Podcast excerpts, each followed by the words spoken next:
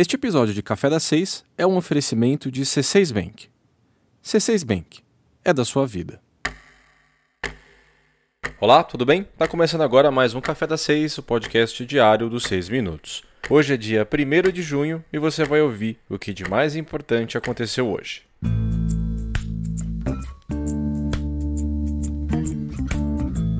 E para quem espera por uma ajuda financeira, um dia faz toda a diferença. Mas no caso dos trabalhadores que aguardam o pagamento do auxílio emergencial, essa espera tem durado semanas e até meses. Para tentar remediar o problema, a Advocacia Geral da União firmou um acordo com o Ministério da Cidadania e com a Caixa. Agora, o entendimento é de que os pedidos de auxílio sejam analisados em um prazo de até 20 dias corridos. E por que, que esse acordo foi firmado? Primeiro, porque a Justiça estava recebendo uma série de ações de trabalhadores reclamando pelo não recebimento do auxílio. E segundo, porque, como já sugere o próprio nome do programa, esse dinheiro tem como propósito socorrer quem está desamparado e precisando de uma ajuda emergencial para pagar as contas e sobreviver. Se a análise demora meses, como tem acontecido, esses trabalhadores ficam expostos a uma situação de vulnerabilidade. A Defensoria Pública da União de Minas Gerais chegou a ajuizar uma ação civil pública para responsabilizar o governo pela demora nos procedimentos de análise do auxílio. A ação pleiteava até a concessão automática do benefício caso o pedido não fosse avaliado no prazo determinado. Agora, com esse compromisso de análise em 20 dias, a concessão do auxílio emergencial deve ser mais ágil e o pagamento deve chegar logo ao trabalhador que tem direito. Depois de São Paulo, agora será a vez da cidade do Rio de Janeiro de ter a quarentena flexibilizada. O prefeito carioca Marcelo Crivella divulgou um plano de reabertura de diversas atividades econômicas. A partir de amanhã, será permitida a abertura de lojas de móveis e concessionárias, além também de atividades em templos religiosos. A circulação nos calçadões e o banho de mar também poderão voltar a acontecer mas as atividades na areia, como a permanência em barracas e o vôlei de praia, seguem proibidas. E olha só, as aulas elas serão retomadas em julho no município. Os alunos do quinto ao nono ano serão os primeiros a retornar, mas em um esquema de rodízio, ou seja, com parte da turma ainda em casa. A previsão do prefeito Crivella é que em agosto o Rio retornará para a vida normal, mas mantendo o distanciamento social e sem aglomerações.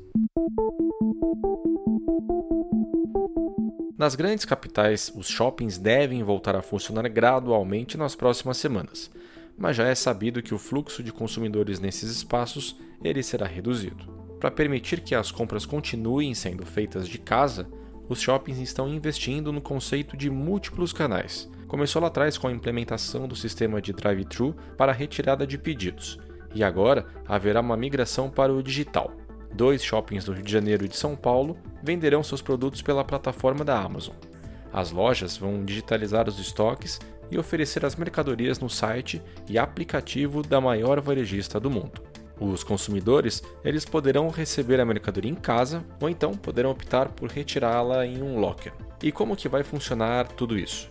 Para destravar esse armário, será necessário usar um QR Code disponibilizado pela própria empresa. Você ficou interessado? Olha, participam dessa nova iniciativa os shoppings Nova América no Rio de Janeiro e o Shopping Eldorado em São Paulo.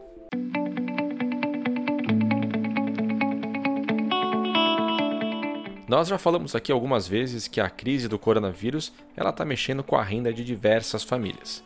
Quem paga aluguel sabe que essa é uma despesa capaz de tirar o sono, né? Uma pesquisa feita pela Secov, o Sindicato de Habitação de São Paulo, mostrou que 45% dos inquilinos de imóveis residenciais já pediram algum desconto no valor do aluguel.